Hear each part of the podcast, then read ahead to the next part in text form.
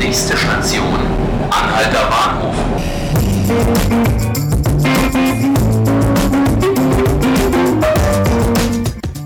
Hallo liebe Zuhörer und Zuhörerinnen und guten Morgen Berlin.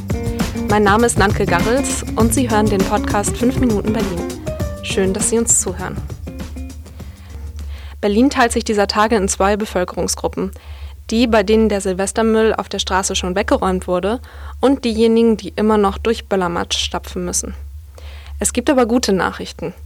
Anscheinend hat die Diskussion um Verschmutzung durch Böller Wirkung gezeigt und die Berliner sind tatsächlich reinlicher geworden.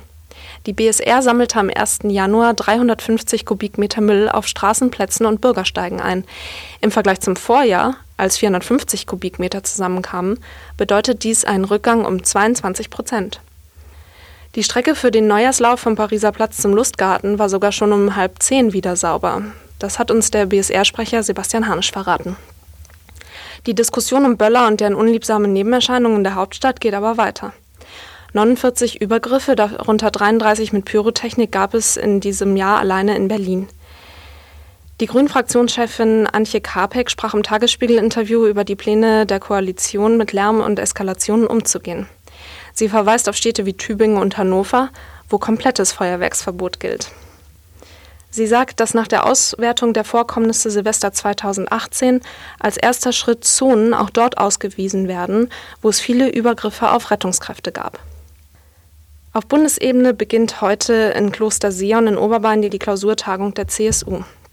Vom 3. bis zum 5. Januar trifft sich die Bundestagsgruppe der bayerischen Christsozialen. Dabei soll es um die Europawahl im Mai gehen, aber auch um die künftige Parteiführung. Zu Gast sind Ministerpräsident Markus Söder, der in zwei Wochen zum neuen Parteichef gewählt werden soll, und Parteivize Manfred Weber, der für das Amt des EU-Kommissionspräsidenten kandidiert.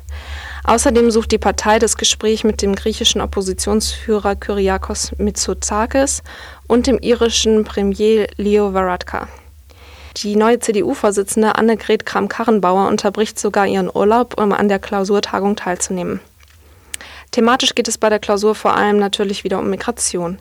In einem Papier verlangt die CSU härtere Urteile, einen besseren Vorstrafenüberblick und flottere Abschiebung für straffällig gewordene Asylbewerber. Zudem soll die Zuwanderung von Fachkräften auf unter 45-Jährige beschränkt werden. So langsam haben sie sich aber hoffentlich vom Feuerwerk erholt und starten wieder in den Arbeitsalltag. Da könnte dann gleich aber das nächste Ärgernis auf sie warten.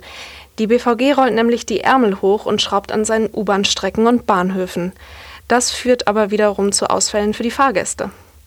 Ich habe jetzt meine Kollegin Sandra Dassler im Studio. Sie weiß, welche Strecken ab Freitag lahmgelegt sind. Ja, ab Freitag kommen auf die Berliner gleichzeitig Sperrungen der U- und S-Bahn nämlich zu, und zwar vor allem in der City West. Am Wittenbergplatz, das ist da, wo die drei Linien U1, U2 und U3 zusammengehen, müssen nämlich Weichen ausgetauscht werden. Und das bedeutet, dass die U2 unterbrochen wird zwischen Bahnhof Zoo und Gleisdreieck und die U3 zwischen Spichernstraße und Warschauer Straße. Das geht bis Ende Februar, im Fall der U3 wahrscheinlich sogar bis zum 3. März. Das heißt, da verkehrt eigentlich nur noch die U1. Und gleichzeitig wird bei der S-Bahn der Nord-Süd-Tunnel, da finden Instandhaltungsarbeiten statt im Nord-Süd-Tunnel.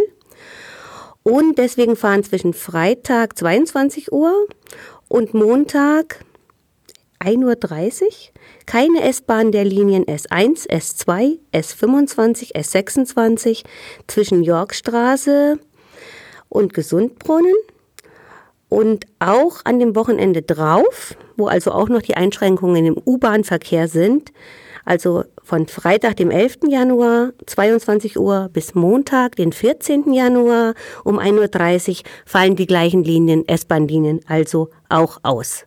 Das ist ganz schön happig für die City West und die Innenstadt.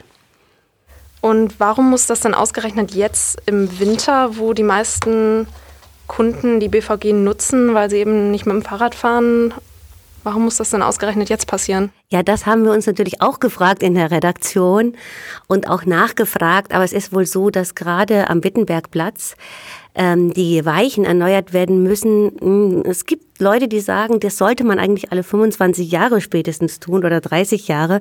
Und die Weichen dort sind aus den 70er Jahren. Also man kann es einfach nicht mehr aufschieben. Man hat es wohl sogar schon mal aufgeschoben.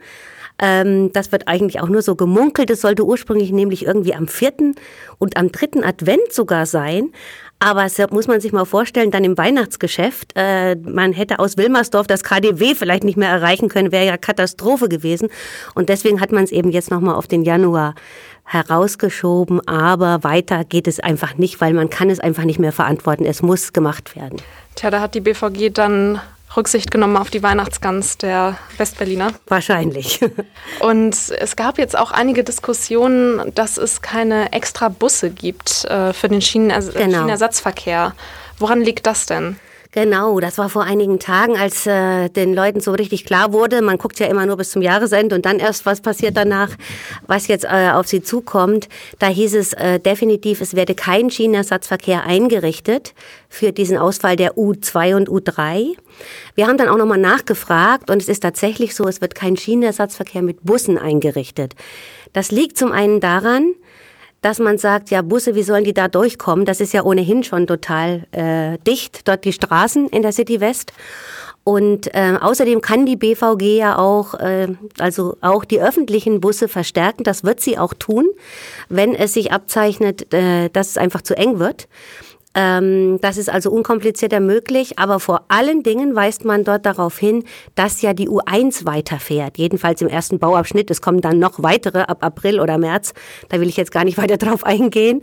Aber ähm, jedenfalls bis Februar oder bis zum 3. März fährt ja die U1 und die fährt ja fast alle Punkte an, die auch die U2 oder die U3 anfahren, bis auf Bülowplatz und ähm, und insofern sagt man, äh, die U1 übernimmt das und sogar, man wird es sogar machen, es werden also viel mehr äh, Züge fahren.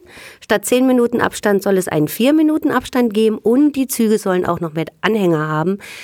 Naja, wir sind gespannt. Also Kritiker befürchten eigentlich, dass es trotzdem voll wird, aber sogar der Berliner Fahrgastverband ähm, sagt, die Bauarbeiten müssen sein.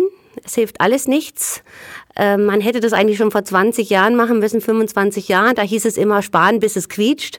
Und jetzt ist es einfach so weit, es quietscht. Ja, das kennen wir ja nicht anders aus dieser Stadt, aber insofern gut, dass dann dieser Sanierungsrückstand endlich aufgeholt wird und wir hier nicht im Januar oder Februar entgleisen müssen.